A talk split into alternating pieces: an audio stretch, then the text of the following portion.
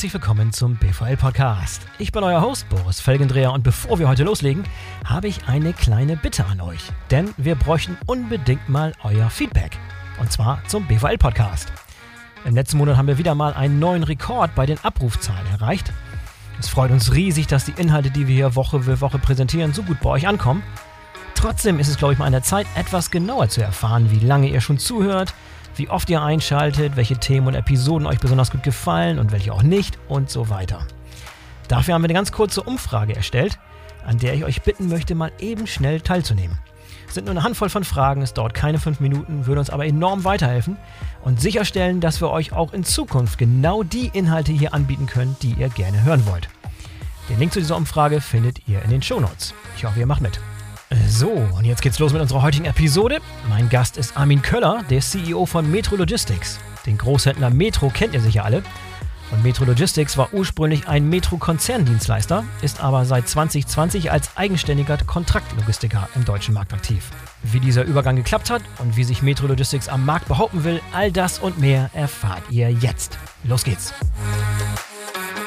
Hallo Armin, herzlich willkommen zum BVL-Podcast. Schön, dass du dabei bist. Herzlichen Dank für die Einladung. Freue mich sehr, Boris. Armin, erzähl uns bitte zum Einstieg ein bisschen so den Hintergrund zu Metro Logistics. Wie der Name schon sagt, war ihr ursprünglich mal Teil des Metro-Konzerns, war der Konzernlogistiker. Und seit zwei Jahren seid ihr unabhängig als eigenständiges Transportunternehmen bzw. Logistikunternehmen am Markt. Ist eine interessante Historie. Gib uns mal ein bisschen so deinen Background, wie das alles entstanden ist, was du heute leitest. Ja, sehr gerne. Also erstmal generell, wie du schon richtig sagtest, kommen wir natürlich aus dem Bereich Konzernlogistik, waren rein intern ausgerichtet, haben dann für Kunden wie zum Beispiel die Metro oder auch Real gearbeitet. Mhm. Seit Ende 2020 ist es allerdings so, dass wir Logistikflächen frei bekommen haben und insofern unsere Logistikdienstleistungen anderen Kunden anbieten können. Generell sehen wir uns so ein bisschen als Startup mit 25 Jahren Erfahrung. Also wir Aha. bringen natürlich die Konzernlogistikerfahrung mit. Nichtsdestotrotz erfinden wir uns gerade neu. Okay, und was war der Ursprung oder der Ausschlaggeber für diesen Strategiewechsel? Hat es zu tun mit dem Verkauf von Real, das dann nicht mehr zum Konzern gehörte und deshalb Kapazitäten frei wurden oder gab es noch weitere strategische Überlegungen? Genauso ist es. Also wir verfügen insgesamt über mehr als 500.000 Quadratmeter Lagerfläche und mhm. haben in der Vergangenheit einen großen Teil, nämlich zwei Drittel der Lagerfläche für Real genutzt. Mhm. Real, das mhm. ging auch durch die Presse, ist verkauft worden und damit haben wir sehr viel Lagerfläche frei bekommen. Ein. Drittel wird heutzutage noch genutzt für die Metro und zwei Drittel haben wir inzwischen begonnen, anderen Kunden anzudienen und wir haben ja auch schon einige neue Kunden gewonnen. Ja, wenn du mal zurückblickst, wie lange bist du schon in der Handelslogistik unterwegs? Wie lange äh, reicht deine Historie zurück? Ach, eigentlich schon ewig. Ich bin ja nur auch schon ein bisschen jünger. Ich sage mal 49H. 49H übersetzt in die reale Welt heißt dann 57. Aha. Also ich habe vor der Metro, und ich bin jetzt schon elf Jahre bei der Metro, auch auf der anderen Seite gearbeitet, im Bereich Konsumgüterindustrie. Und auch dort hatte ich natürlich die Berührungspunkte unter anderem mit der Metro. Ich war bei einer Firma Sarah Lee, amerikanischer Konzern im Bereich Konsumgüterindustrie. Und von mhm. daher beschäftige ich mich schon ewig mit der Handelslogistik. Ja, ja, sag gerne ein paar Dinge äh, zu, zu diesem Strategiewechsel, der ein bisschen so von außen euch irgendwie auferlegt wurde. Ne? Also wurde verkauft, deswegen musstet ihr irgendwie umschwenken. Aber wie viel Vorbereitungszeit habt ihr dafür gehabt? War das so ein bisschen Nacht- und Nägelaktion oder habt ihr das, könnt ihr das von langer Hand planen, das Ganze? nein, nein, nein. Also sowas passiert will ich nicht über Nacht. Es hatte sich schon längerfristig angedeutet, mhm. dass die Metro vorhat, die Vertriebslinie real zu verkaufen. Also wir hatten dann rechtzeitig die Information, hatten auch rechtzeitig die Information, um uns eine Strategie zu überlegen, hatten auch einen Partner zu Hilfe, der uns unterstützt hat in der Entwicklung unserer Strategie. Und natürlich haben wir uns die Frage gestellt, was ist jetzt der richtige Weg nach vorne? Ja. Ist es uns einfach zu verkleinern, nur noch für die Metro intern zu arbeiten? Ist es unsere Dienstleistung auch für andere anzubieten? Ja, die Wahl war relativ einfach. Ist natürlich viel interessanter auch für andere zu arbeiten. Ja, ist vor allem auch so ein, so ein guter Neustart. Du hast es eben als Startup bezeichnet, aber Neustart sozusagen, neu denken, irgendwie neue Ideen verwirklichen, die man vielleicht vorher irgendwie so war festgefahren. Ihr wart eingebunden in den Konzern, habt schon seit 25 Jahren nicht dasselbe gemacht, aber war halt eingebunden in den Konzern und habt auf eine gewisse Weise gearbeitet. Jetzt muss man neu denken, sich neu ausrichten. Das war schon ein Neustart für euch, ne?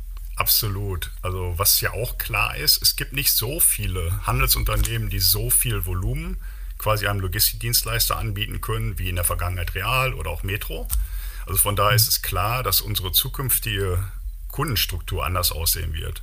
Es werden mhm. kleinere Kunden sein aus unterschiedlichen Branchen. Das ist auch genau das, was wir schon angefangen haben zu erleben in den letzten zwei, zweieinhalb Jahren. Also es ist nicht mehr nur die eine Ausrichtung, es geht in verschiedene Richtungen. Und natürlich ist E-Commerce ein wachsendes Thema auch für uns und auch dort konnten wir erste Erfolge verzeichnen. Also es ist sehr spannend, es geht nicht nur noch um die Belieferung von Märkten, es geht genauso um E-Commerce Fulfillment, B2B wie auch B2C. Ja, und das war vorher in dem Konzerngefüge, also als ihr nur Metro und Real bedient habt, sozusagen, noch nicht so Fokus. Oder gab es da auch schon E-Commerce-Geschäft oder wie sah es da aus? Ja, E-Commerce-Geschäft gab es vorher schon, wobei unsere Aufgabe als Metro Logistics darin bestand, die Märkte zu beliefern. Also wir hatten mhm. mit dem Thema B2C aus Konzernsicht nichts zu tun. Das war intern anders quasi geregelt. Ah, okay. Aber jetzt durch die vielen neuen Kunden haben wir natürlich auch diese Ausrichtung. Interessant. Was war denn so, nimm uns mal so ein bisschen zurück in diese Überlegung, die ihr bei diesem Neustart da gemacht habt. Aufgrund der Tatsache, dass ihr euch neu erfinden konntet und ihr konntet sozusagen so einen Dienstleister, der auf dem Markt aktiv ist, neu denken auf gewisse Weise. Was waren denn für euch so die Kriterien? Was waren die Merkmale, wo ihr gesagt habt, okay, das sind für uns absolute Differenzierungskriterien? Wenn man heute, heutzutage neu an den Markt geht, so ein Dienstleister neu am Markt platziert, wie würde man den heutzutage und 2022 Status aufbauen? Also generell gibt es natürlich schon viele größere, mittlere, kleinere Dienstleister, die wir auch die ganze Zeit schon beobachten durften. Nichtsdestotrotz ist es so, und das ist kein Geheimnis, in den letzten Jahren ist in der Logistik einiges im Umbruch. Also es gibt durchaus Möglichkeiten auch, wie ich schon sagte, für so eine Art Startup tätig zu werden. Und wir sehen natürlich viele Chancen dadurch, dass wir auch einiges mitbringen. Unsere Lagerflächen sind ja nicht nur Lagerflächen für ungekühlt, wir haben genauso Lagerflächen für Frische, für TK. Wir haben verschiedene Lagerverwaltungssysteme im Einsatz. Und was wir auch können, das ist auch viel, sehr wichtig für viele Kunden. Wir können nicht nur Kontraktlogistik oder Value-Added Services, wir bringen auch viel Erfahrung mit im Bereich Transportmanagement.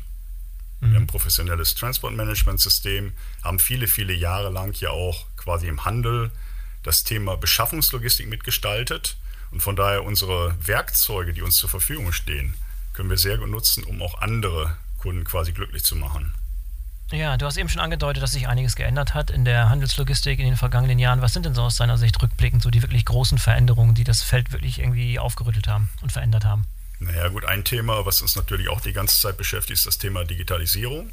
Auch wir sind zum Beispiel jetzt an der Initiative beteiligt, digitaler Lieferschein. Diese Thematik ist schon uralt. Ich besinne mich, vor 20 Jahren wurde die Diskussion schon geführt im Fachausschuss Logistik des Handelsverbandes. Also kein ganz neues Thema. Ich freue mich, dass es jetzt quasi endlich auf die Straße kommt und von daher unterstützen wir sehr gerne. Also wie gesagt, Digitalisierung, ein klarer Trend. Das Thema Nachhaltigkeit wird inzwischen sicherlich auch ernster betrachtet. Es wurde viel darüber geredet in den letzten Jahren, inzwischen aber auch ernster betrachtet, was wir auch in den Anforderungen unserer Kunden jetzt erleben dürfen. Aber nicht nur Nachhaltigkeit im Sinne von CO2-Verbrauch, auch Nachhaltigkeit insbesondere im Umgang mit Mitarbeitern. Denn ein Thema, was es natürlich beschäftigt, wie viele unserer Mitbewerber auch, ist das Thema Personal. Logistik ist People Business.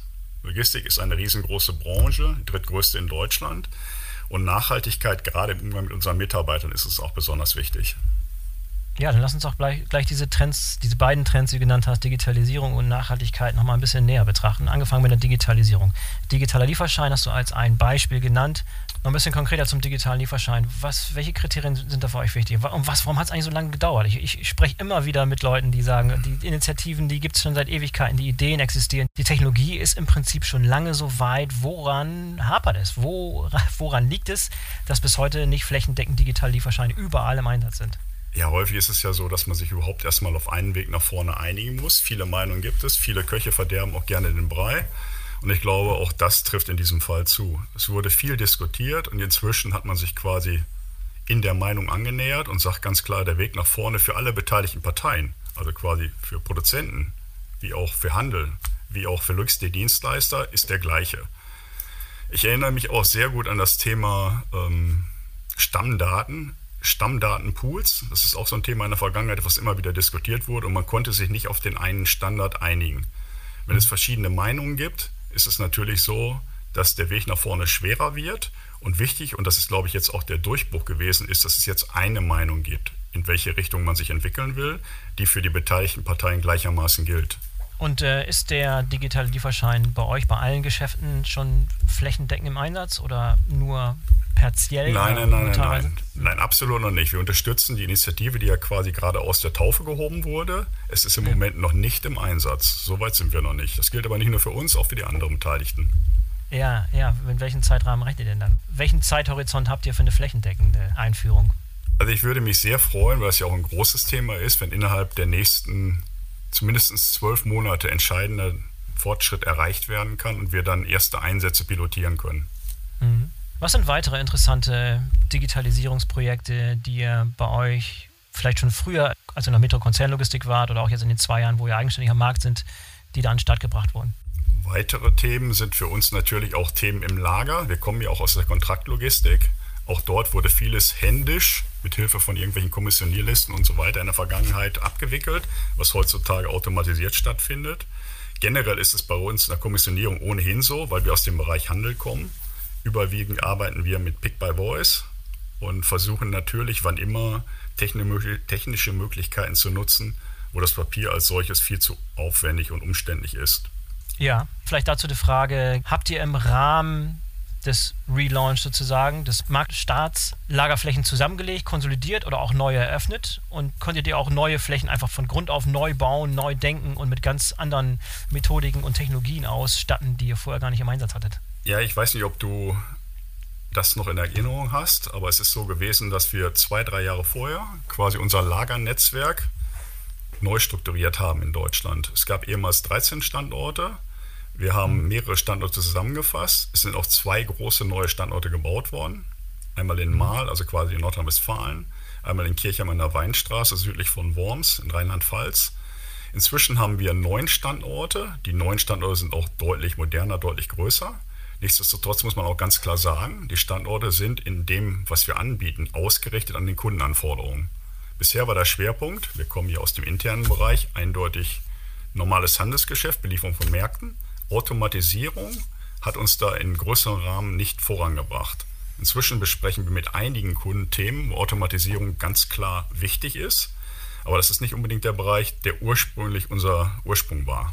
Und sind die Lager so aufgeteilt, dass ähm, E-Commerce und Filialbelieferung gemischt dort verarbeitet werden? Also ist es getrennt oder gemischt? Nee, es ist absolut gemischt.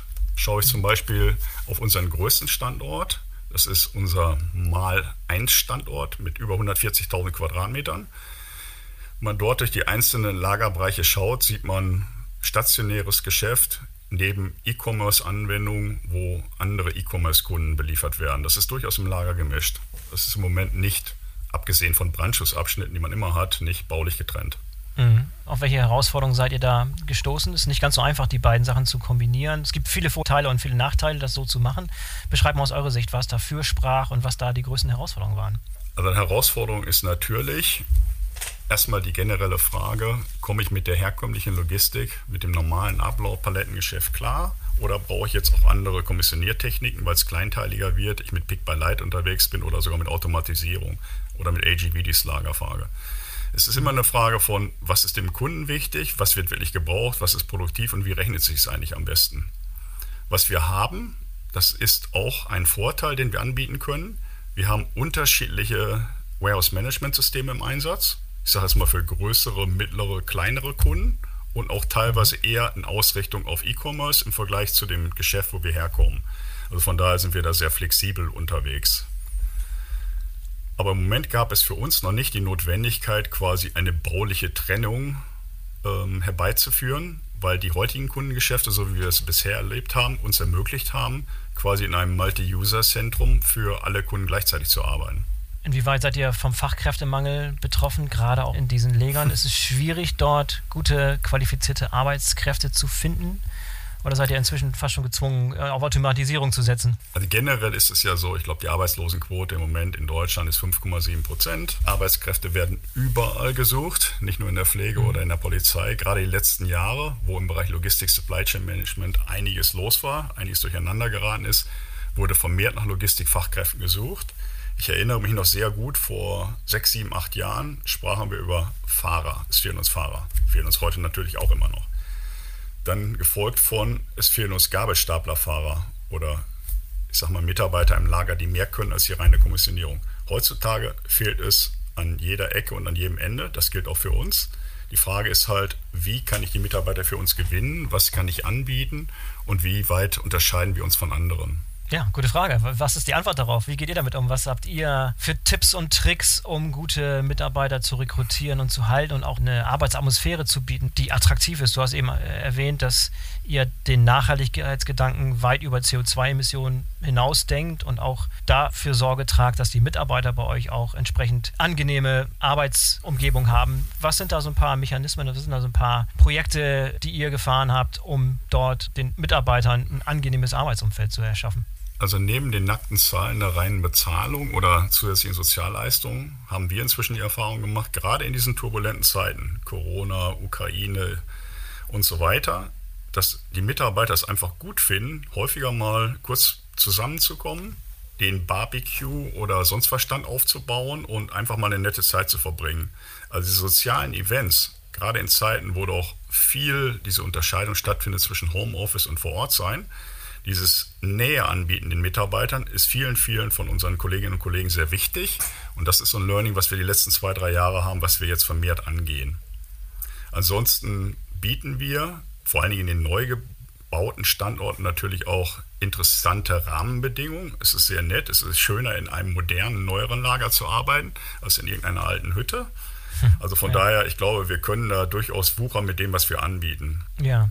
Wie sieht es aus mit dem Umgang mit neuen Technologien? Das ist ja auch mal so eine Frage, inwieweit neue Technologien, die im Lager am Start sind, sei es AGV, sei es weitere Automatisierungsmechanismen und Tools, wie stellt ihr sicher, dass die von der Belegschaft, von den Mitarbeitern in der richtigen Art und Weise angenommen werden und auch begrüßt werden und dass da gemeinsam sozusagen manuelle Arbeitskräfte und automatisierte Tools nebeneinander arbeiten? Ja, ich glaube, man muss da differenziert drauf schauen. Es gibt mhm. ja durchaus Automatisierungstechniken, wo die Mitarbeiter einfach nur befähigt werden, eine interessantere Tätigkeit auszuüben.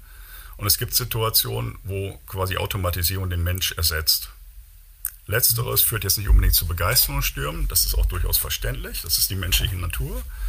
Aber es wird durchaus begrüßt, auch von unseren Mitarbeitern, die einfach im Lager unterwegs sind, auch im gewerblichen Bereich, wenn man dazu lernen kann. Und dadurch, dass wir jetzt eine Kundenstruktur bekommen, die halt weiter ist als ursprünglich Real und Metro Deutschland und wir über 10, 15, 20, 25 verschiedene Kunden sprechen mit verschiedenen Anforderungen, wird es bei uns einfach interessanter. Ich glaube, gerade diese Vielfalt von unterschiedlichen Kundenanforderungen, auch die Austauschbarkeit im Arbeitsplatz, heute arbeite ich für diesen Kunden, morgen kann ich auch für einen anderen Kunden arbeiten, macht es einfach interessanter, als wenn ich stupide immer die gleichen Tätigkeiten, das ist jetzt nicht despektierlich gemeint, für ja, eine Kundenbeziehung ja. quasi ausübe. Ja, das heißt, die Mitarbeiter rotieren auch in den Aufgaben, über den Tag verteilt, über die Woche verteilt oder vielleicht auch wochenweise von Tätigkeit zu Tätigkeit, um das Ganze abwechslungsreich zu halten.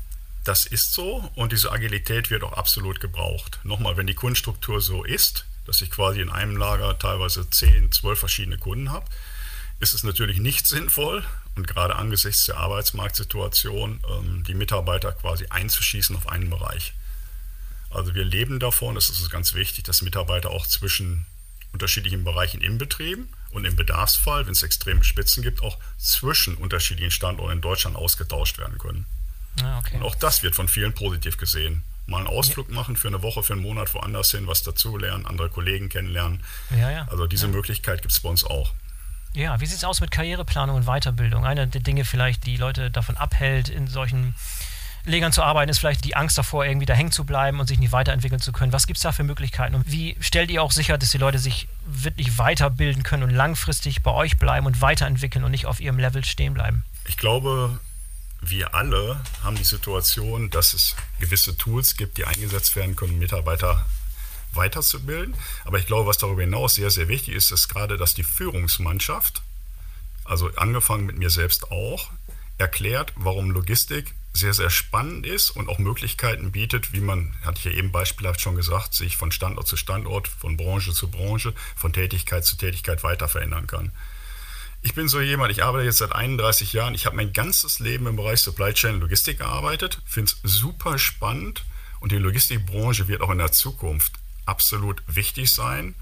Und es ist wichtig, den jüngeren Leuten, die ja heute eine unglaubliche Auswahl an Möglichkeiten haben, zu erklären, warum auch die Logistik sehr interessante Karrieremöglichkeiten bietet. Also Teil unserer Aufgabe als Führungskraft ist einfach mit den einzelnen Mitarbeitern darüber zu sprechen. Wo stehst du jetzt? Was willst du eigentlich? Welche Möglichkeiten gibt es da? Und muss ich vielleicht an der einen oder anderen Stelle auch mal mobil sein, mich woanders hin verändern? Das ist eine Thematik, die war wirklich vor 20, 30 Jahren ganz normal. Heutzutage wird immer häufiger die Frage gestellt, ist das wirklich erforderlich? Und ich kann nur sagen aus eigener Erfahrung, seid mobil, geht auch mal woanders hin, macht neue Erfahrungen und das ist so ja das, was wir unseren eigenen Leuten an die Hand geben wollen, gerade den Jüngeren. Ja, ihr habt viel. Auswahl, aber Logistik ist super spannend und ihr könnt es auch gerne bei uns ähm, erfahren. Ja, jetzt brauchst du ja nicht nur Leute im operativen Bereich, sondern auch auf der Management-Ebene. Wie stellt ihr sicher, dass Metro Logistics auch ein attraktiver Arbeitgeber für Management-Nachwuchs ist? Das heißt, so die Leute, die irgendwann mal spekulieren auf, auf, auf deinen Sessel sozusagen, die eine Karriere im Management der Logistik machen wollen. Ja gut, also wir sind, das muss man ganz ehrlich sagen, ja im Moment im Umbruch. Wir kommen mhm. aus dem Bereich konzernintern, sind seit 2020 am Markt. Natürlich ist es so, dadurch, dass das Realvolumen jetzt im Laufe der letzten zwei Jahre für uns weggefallen ist, dass wir jetzt erstmal nach und nach das ausgleichen müssen, was wir ursprünglich mit Real als Kunden hatten. Nach mhm. zwei, zweieinhalb Jahren ist man noch nicht so weit, dass alle Flächen wieder komplett befüllt sind. Das ist auch nicht so angenommen worden. Jetzt geht es darum, nicht nur Kunden zu gewinnen, auch die richtigen Kunden zu gewinnen. Wir haben inzwischen teilweise auch schon in Branchen, wo wir es gar nicht vermutet haben, interessante Kundenverträge abschließen können. Aber wir sind noch in der Mitte unserer Transformation wichtig und auch für Leute, die von draußen zu uns reinkommen, ist es, dass wir die richtigen, interessanten Kunden aus verschiedenen Branchen anbieten können. Und dann ergibt sich vieles andere von alleine. Was man natürlich auch ganz klar sagen muss, ist, ja, wir sind eigenständig unterwegs. Wir gehören aber nach wie vor zum Metro-Konzern. Metro ist in 25 verschiedenen Ländern. Logistik. Supply Chain gibt es in 25 verschiedenen Ländern. Also von daher, wem Deutschland nicht genug ist, es gibt auch andere Möglichkeiten auf anderen Kontinenten, in anderen Ländern. Also ich glaube, auch Metro Logistics Deutschland ist ein guter Anfang. Und wenn man sich dann international ausrichten will, ist das auch bei uns möglich. Wenn du deine Karriere nochmal neu starten könntest heute, was würdest du anders machen? Wie würdest du heute rangehen? Welchen Ratschlag würdest du jemandem geben, der wirklich so ähnlich äh, erfolgreich seine Karriere vollziehen will, wie du das gemacht hast? Wahrscheinlich wäre der Ratschlag, den du vor 30 Jahren äh, angenommen hast, heute wahrscheinlich anders, oder? Ich weiß gar nicht. Also ich bin gar nicht derjenige, der sich irgendwann dann mit 20 hingesetzt hat und sein Leben geplant hat und gesagt hat, jetzt mache ich dies, das und jenes. Also vom Grundsatz her, wie andere auch, ich habe meine Schule gemacht ich wollte dann vielleicht, das wusste ich damals noch gar nicht genau, studieren oder auch nicht. Hatte ohnehin dann das Problem, dass ich mir einen Bänderriss zugezogen hatte. Bin dann quasi ähm, kurzfristig in der Situation gewesen, dass ich mir überlegen musste, was mache ich denn jetzt, weil die Ausbildungsstellen alle schon vergeben waren. Mhm. Habe dann Gott sei Dank mich entschieden, Speditionskaufmann zu lernen. Das ist auch mit Abi gar nicht schlecht, mal quasi mhm. sich dann als Speditionskaufmann zwei, drei Jahre zu üben ähm, habe mir dann irgendwann die Frage gestellt, arbeite ich jetzt weiter im Bereich Spedition als Disponent oder studiere ich vielleicht doch noch? Mhm. Bin dann doch weiter vorangekommen, habe die Entscheidung getroffen, ich studiere, war dann in Bremerhaven, habe ähm, Wirtschaftsingenieur Transportwesen studiert. Mhm. Und dann ist das eine zum anderen gekommen. Ich bin gestartet im Großanlagenbau, war dann irgendwann in der Spezialchemie, war auch immer sehr mobil und, und interessiert, andere Dinge dazu zu lernen war auch bereit, mal woanders hinzugehen. Habe dann irgendwann meine Frau eingepackt, mein einjähriges Kind. Wir waren drei Jahre in den USA. Ah, Bin von dort aus nach Holland gegangen, dann irgendwann nach England gegangen. Also ich glaube, wenn man Veränderung mag und nicht als Bedrohung sieht, sondern erstmal als Herausforderung, als ein spannendes Thema, dann gibt es so viele Möglichkeiten, gerade auch im Bereich Logistik Supply Chain. Vielleicht noch einen Satz ich glaube, Supply Chain, nicht nur Logistik. Logistik ist ja bekanntermaßen der zweite Teil des Prozesses. Wenn ich jetzt Supply Chain als Ganzes betrachte, ist wirklich die Funktion in vielen Unternehmen, die immer zuallererst mitbekommt, ob es im Unternehmen gut oder schlecht läuft. Weil man an so mhm. vielen Knotenpunkten und Stellen beteiligt ist, dass man so viel Einfluss auf das Gelingen oder Nicht-Gelingen eines Unternehmens hat, dass Supply Chain Logistik in der Zukunft auch eine super spannende Herauf, äh, Aufgabe bleiben wird. Also ich bin mhm. begeistert über das, was ich die letzten 31 Jahre erleben durfte und ich würde es auf keinen Fall anders machen wollen. Ja, inwieweit ist die Logistik eigentlich offen für Quereinsteiger? Und was muss ein Quereinsteiger aus einer anderen Branche mitbringen, um möglichst schnell reinzurutschen in das, was eine Logistik und im Supply Chain Management Tagesgeschäft ist? Also Logistik, das muss man auch ganz klar sagen, ist ja quasi so eine Wissenschaft, wo man ständig relativ viele Bälle in der Luft hält und versucht zu verhindern, dass alle Bälle gleichzeitig runterfallen. Es ist aber keine Raketenwissenschaft. Also von daher, jeder, der Interesse an Prozessen, IT und wie gesagt auch Kernelementen dessen, was in einem Unternehmen stattfindet, hat, kann auch aus anderen Bereichen zu uns rüberwechseln. Das ist überhaupt kein Problem. Natürlich gibt es die operativen Bereiche, es gibt die administrativen Bereiche, also die Anforderungen sind schon unterschiedlich, aber es ist definitiv kein Verbot quasi von uns ausgesprochen worden, Nicht-Logistiker in unser Logistikunternehmen reinzuholen.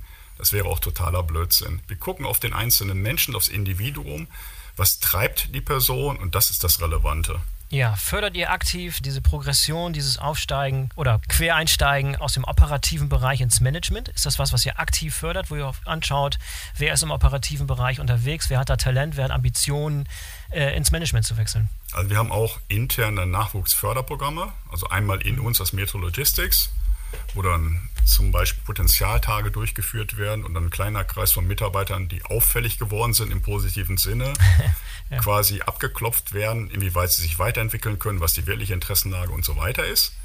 Aber, und das ist auch nochmal der Hinweis, wir sind ja Teil der Metro auch, es gibt auch internationale Förderprogramme, wo dann quasi Talente aus verschiedenen Ländern, aus verschiedenen Disziplinen eingeladen werden, ihr Können unter Beweis zu stellen und dann für die Führungsposition der Zukunft vorgesehen werden. Also bei uns muss man wirklich ein bisschen aufpassen und unterscheiden zwischen nur Metro Logistics und Metro. Metro Logistics hat 1500 Mitarbeiter, die Metro hat 90.000 Mitarbeiter. Das ist eine andere Welt.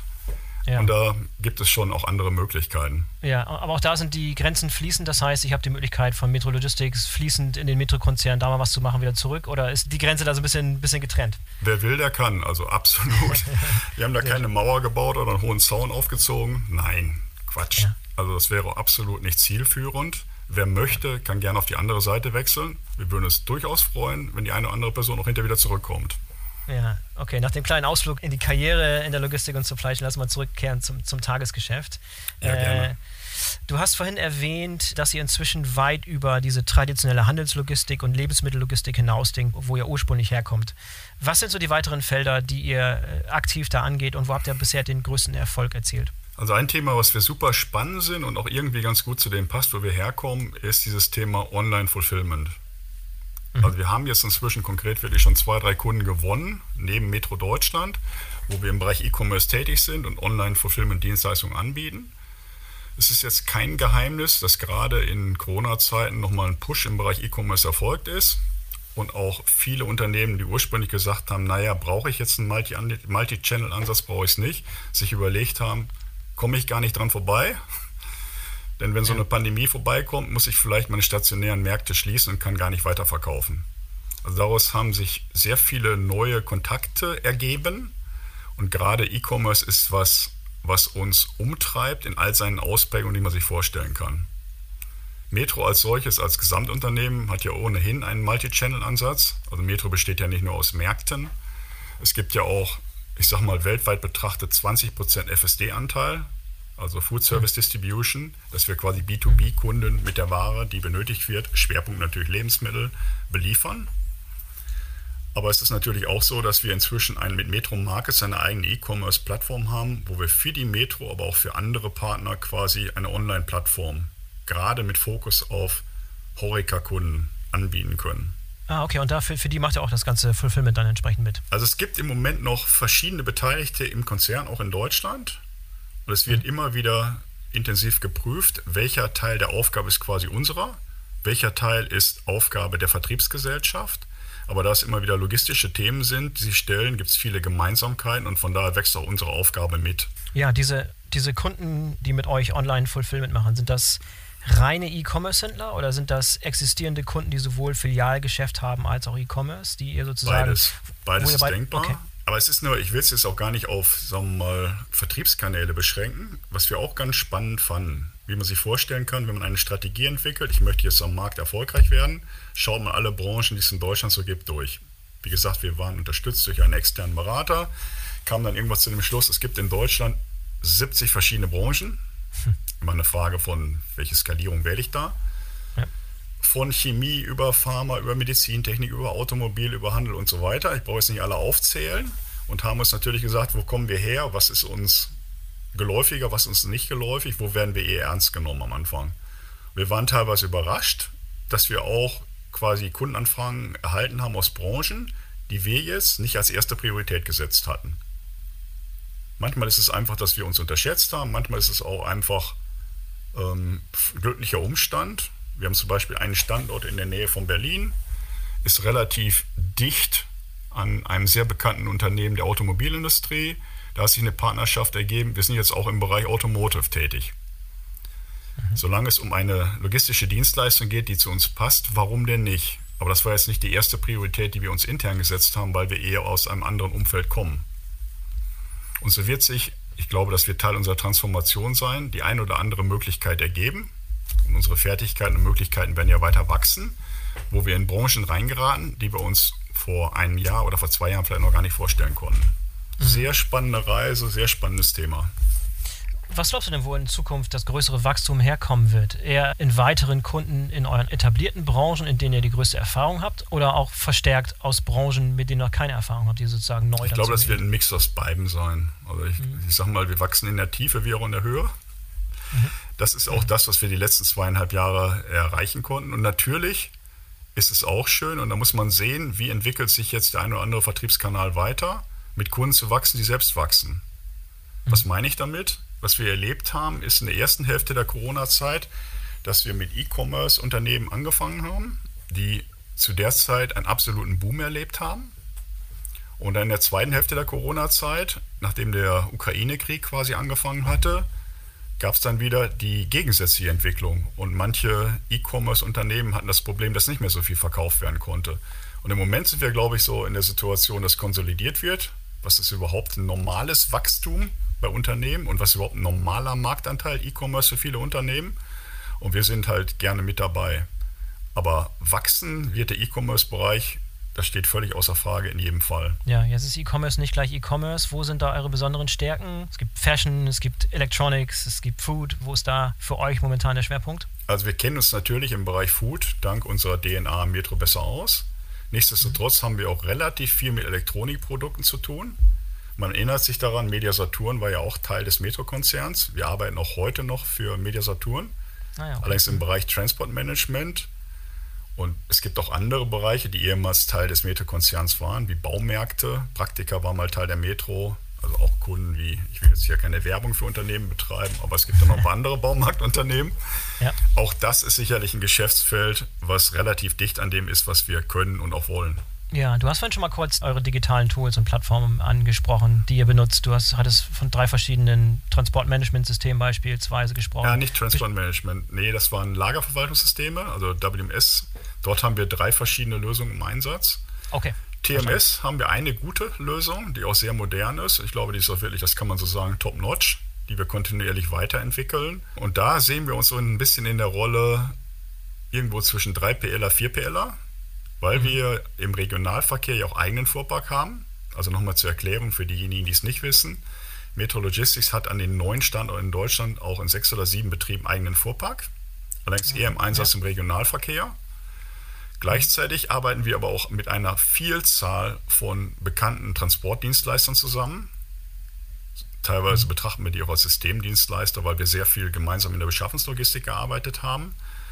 Und wir sehen unsere Rolle auch durchaus darin, für interessierte Kunden neben Kontraktlogistik das Thema Transportsteuerung zu übernehmen. Im Sinne von Optimierung des Transportes. Transportkosten, das wissen wir auch alle, sind deutlich gestiegen in den letzten Jahren. Also zum einen, wie schaffe ich eine bessere Auslastung, aber auch zum anderen, und das ist vielleicht gerade angesichts des Arbeitskraftsmangels, fehlender Fahrer und so weiter ein mindestens genauso wichtiges Thema, wie schaffe ich es, den Service-Level zu erhöhen. Reden wir über B2C-Kunden, Dort ist sicherlich ein Service-Level von 90, 95 Prozent, wie in der Vergangenheit häufig in der Belieferung von Märkten normal, nicht angebracht. Die Anforderungen sind höher und mhm. es ist wichtig, auch den Service-Level, gerade im Bereich Transportmanagement für Kunden, die sich dafür interessieren, zwangsläufig interessieren, zu verbessern. Ja, sag gerne ein paar Dinge über dieses TMS-System. Ist das was, was ihr schon seit langer Zeit in Marke Eigenbau selber gebaut habt im Metro-Konzern? Ist es was, was externes vom Markt, von der Stange? Erklär mal das System. Ja, ich glaube, in diesem Fall darf ich wirklich mal einmal Werbung dafür betreiben. Das ist jetzt mal die Ausnahme. Also wir arbeiten in dem Bereich sehr erfolgreich mit Siemens Digital Logistics zusammen. Das Produkt mhm. heißt AX4.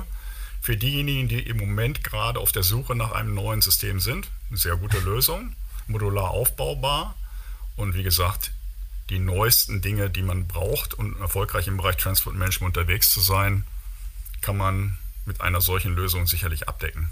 Was muss so ein System heutzutage können? Wo sind die Grenzen? Also neben der reinen Plattform für Daten, wo man quasi die Lieferkette, egal ob es jetzt international oder deutsch ist, mit Tracking und Tracing zu überwachen, ist es natürlich so, dass heutzutage solche Systeme auch Module haben für Abrechnungen, wie zum Beispiel Gutschriftsverfahren, um die Dienstleister vernünftig zu kompensieren. Es gibt aber durchaus auch schon Module, die in Richtung Nachhaltigkeit denken und auch andere Messungen vornehmen. Und da geht es dann primär natürlich um das Thema CO2-Verbrauch oder Treibstoffverbrauch und solche Themen. Aber das ist schon eine Suite, die verschiedene Aspekte abdecken kann. Und wir haben begonnen, einige Module nach und nach aufzuschalten.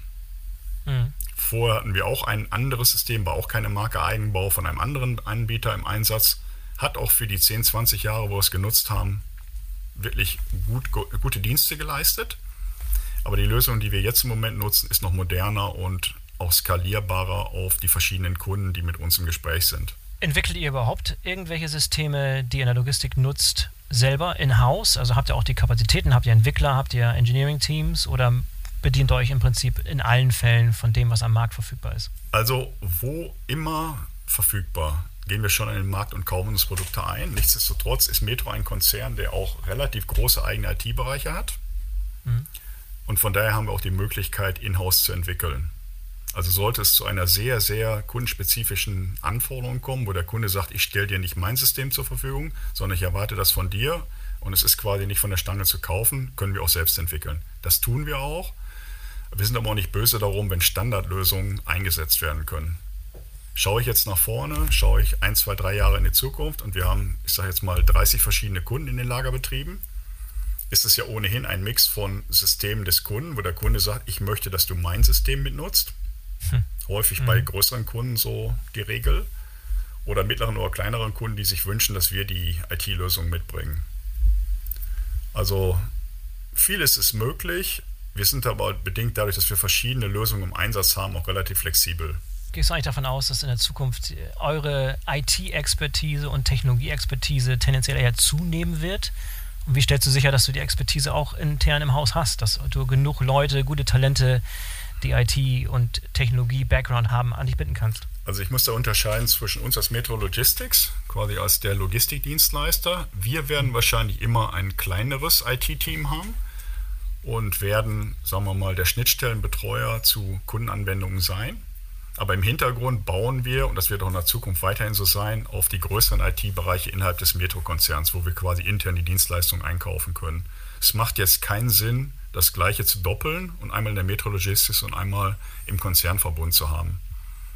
Ja. Die Profis sitzen vielfach, was IT angeht, quasi in den anderen Konzerngesellschaften, aber wir haben absolut direkten Zugang und werden auch mit der nötigen Dringlichkeit quasi mit den Dienstleistungen versorgt, die wir brauchen. Ja, Armin, der weitere große Trend, den du vorhin schon angesprochen hast, war das Thema Nachhaltigkeit. Da kam jetzt schon ein paar Mal Blitze so raus, aber lass uns da noch ein bisschen genauer raufschauen, was ihr euch intern sowohl im Metro-Konzern als auch in der Metrologistik konkret für Nachhaltigkeitsziele für die kommenden Jahre gesetzt habt? Ja, erstmal, wenn ich vom Großen zum Kleinen komme, Metro hat natürlich auch, und das kann man sicherlich auch googeln, einige Nachhaltigkeitsziele, ist auch im Dow Jones Sustainability Index vertreten, mhm. nimmt auch im Bereich Handel in den letzten Jahren immer führende Positionen ein.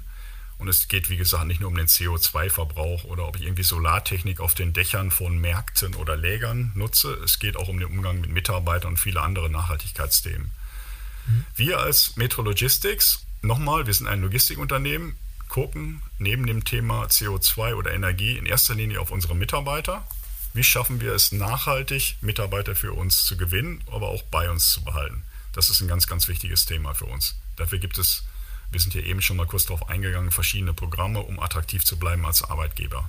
Ansonsten doch auch mal angesprochen, weil wir auch einen eigenen kleinen Fuhrpark haben. Wir testen natürlich auch verschiedene Technologien. Wir haben nicht nur Dieselfahrzeuge neuester EOR 6 Norm im Einsatz. Wir haben teilweise auch CNG-LKWs, die wir testen, um herauszufinden, ist das wirklich eine nachhaltige Geschichte? Rechnet sich das wirtschaftlich? Und wo geht die Zukunft überhaupt hin? Auch wir warten darauf, was sich jetzt in der Zukunft quasi durchsetzt. Und wenn ein Test geboten ist, werden wir den durchführen im Bereich E-Elektrik oder vielleicht auch irgendwann Wasserstoff. Aber wir sind jetzt nicht derjenige, der der absolute Vorreiter im Bereich Transport sein wird für die neuen Technologien. Dafür ist unsere Flotte auch relativ klein. Wir testen, wir hören gut zu, wir passen auf, was angeboten wird. Aber ich glaube, es gibt andere größere Transportdienstleister, die einen Schritt weiter sind als wir. Das ist aber auch in Ordnung. Es gibt natürlich auch immer mehr Kunden von euch wahrscheinlich, die einen sehr, sehr hohen Anspruch an CO2-Bemessung beispielsweise haben, die sehr ambitionierte Ziele haben, die euch als Dienstleister nutzen, die von euch zum Beispiel eine Bilanz wollen, die genau wissen wollen, wie viel CO2-Emissionen beispielsweise mit euren Transporten verursacht werden. Was habt ihr da für Mechanismen, um das wirklich gut zu bestimmen? Das ist für viele Unternehmen noch eine riesen Herausforderung. Wie geht ihr damit um? Also, wie eben schon kurz angeklungen, man kann nicht alles quasi händisch erfassen und dann dem Kunden in Papierform übergeben. Es ist wichtig, dass man auch Systeme findet. Beispielhaft hatte ich ja eben unser neues TMS-System genannt, wo es Module gibt, die man einsetzen kann, um verschiedene Themen zu tracken, die dem Kunden wichtig sind. Nachhaltigkeit, das wissen wir aber auch alle, wurde schon viel und lange besprochen in den letzten 20 Jahren. Man muss natürlich auch wirklich dann erkennen können, und das ist einfach ein kooperativer Ansatz zwischen Kunde und uns, dass das, was gefordert wird, sich auch wirtschaftlich trägt. Es nützt nichts, wenn wir uns im Vorfeld in der Verhandlung von Verträgen endlos lange darüber unterhalten, was es alles für Erwartungen gibt. Und letztendlich der Kunde dann doch zum Schluss sagt, hm, finde ich alles toll, was ihr da machen wollt, aber bezahlen möchte ich es nicht. Also man muss ja wieder den goldenen Mittelweg finden. Das gilt für uns genauso wie auch für andere. Mhm. Vorbereitet auf die Diskussion sind wir. Wir führen die Diskussion auch mit den jetzigen Kunden, mit denen wir im Gespräch sind. Und es gibt solche und solche Kunden, die es dann entweder ernster oder nicht so ernst meinen mit dem Thema Nachhaltigkeit. Ja, Armin, wenn, ähm, wenn ich mal ein bisschen unter Arme greifen darf, ihr seid jetzt seit zwei Jahren hier am Markt. Noch nicht jeder kennt euch, noch nicht jeder kennt eure Fähigkeiten. Beschreib mal den idealen Kunden in Deutschland, der definitiv mal auf euch aufmerksam werden sollte, der definitiv sich mal mit euch in Verbindung setzen sollte. Wie sieht dieser klassische Kunde aus? Kannst du den beschreiben? Du hast jetzt schon ein relativ breites Zelt aufgebaut von potenziellen Optionen, aber so der Klassiker, der wirklich so spot on, der Kunde, der ideal für euch geeignet ist, der jetzt zuhört, der sich dann vielleicht wieder erkennt. Also ich glaube, der ideale Kunde für uns hat schon Schwerpunkt Lebensmittel, weil wir aus mhm. dem Bereich kommen und das auch am besten zu unseren Lagerflächen passt. Es wäre definitiv auch ein Multi-Channel-Kunde, der also quasi nicht nur Belieferung von Märkten braucht oder Lagerstandorte, sondern auch Endkundenbelieferungen. Und es wäre auch ein Kunde, der jetzt nicht strikt Lagertätigkeiten oder Kontraktlogistik von Transport trennen würde und sagen würde, Lager gebe ich dem einen Dienstleister, Transport gebe ich dem anderen. Mhm. Also wenn es Kunden gibt, die quasi verstehen, dass es durchaus prozessuale und Verantwortlichkeitsvorteile hat, wenn man beides in einer Hand lässt und sagt, ich gebe dir Kontraktlogistik, vielleicht auch ergänzend Value-Added Services. Ich denke da in Richtung Konfektionierung oder Displaybau oder was auch immer. Plus die Aufgabe, die Ware, die aus den Lägern rauszufahren ist, im Transportmanagement zu optimieren. Das wäre schon ein Wunschkunde und dann gerne auch auf ganz Deutschland oder angrenzende Länder verteilt. Das ist eine ganz gute Kombo, ja. In Bezug auf Größenordnung, Volumen, also gibt es da auch irgendwie Abgrenzungen, wo fängt es an, wo hört es auf, was sind so, was ist der Sweet Spot? Also wir haben die Erfahrung gemacht, jetzt vielleicht mal zur Information, real mal ein Kunde, weil auch ein hoher Zentralisierungsgrad bestand, weil wir auch viele Transportdienstleistungen quasi für real organisiert hatten. Bei einem Umsatz von seinerzeit 7 Milliarden Umsatz, wo wir im Bereich 200 Millionen Euro Logistikaufwand lagen. Solche Kunden gibt es selten, aber Kunden, die zumindest im zweistelligen Millionenbereich Logistikdienstleistung, ich rede jetzt äh, Logistikkosten pro Jahr liegen, das sind schon die interessanteren Kunden, klar. Wir können aber auch kleineres, wir haben auch kleinere Kunden. Ähm, es ist immer eine Frage der Abwägung. Was man auch ganz klar sagen muss, und das ist, glaube ich, normal, wenn man neu in den Markt kommt, gerade jetzt in Zeiten von Corona, wo Lieferketten unterbrochen waren, wo aus Asien der Warenfluss nicht mehr so lief wie in der Vergangenheit gewohnt, haben wir auch sehr, sehr viele Anfragen bekommen für eine Platzhalterfunktion. Was meine ich damit? Das sind also typische Rein-Raus-Geschäfte. Ich habe da, jetzt nicht falsch verstehen, 25.000 Paletten mit irgendwelchen Dosen, die auch sehr haltbar sind. Die sind zu lange in Asien stehen geblieben. Ich brauche jetzt irgendwie einen Lagerort. Die kann ich im Moment auch gar nicht so für den Verkauf gebrauchen und äh, könnte die nicht für sechs Monate, neun Monate einlagern. Das bedeutet ja für uns, die bekommen einmalig rein, stehen wie Blei im Lager für die nächsten neun Monate, gehen irgendwann wieder raus. Das ist kein besonders nachhaltiges, interessantes Geschäft. Also wir wünschen uns natürlich auch, gerade wenn wir über den Bereich Lager sprechen, Kunden, wo es deutlichen Warenumsatz gibt. Wir sind das gewohnt, wir sind darauf eingestellt, dass die Ware täglich oder mehrmals täglich oder auf jeden Fall mehrfach in der Woche auch umgeschlagen wird. Und von daher ist das eher so das äh, Spektrum, was wir uns vorstellen können kann mir vorstellen, dass sich der ein oder andere Zuhörer oder Zuhörerin heute angesprochen fühlt von dem, was du da geschildert hast. Ich würde mich freuen, wenn sich jemand meldet und wenn das, äh, das Geschäft bei euch floriert. Wir werden Auge auf euch halten, wie ihr euch so weiterentwickelt in den kommenden Jahren, Armin. Vielen Dank für das interessante Gespräch heute und äh, viel Erfolg nach am Markt. Ja, herzlichen Dank. Also wir sind auch natürlich erreichbar. Wir haben unsere eigene Webseite seit zweieinhalb Jahren unter metro-logistics.de.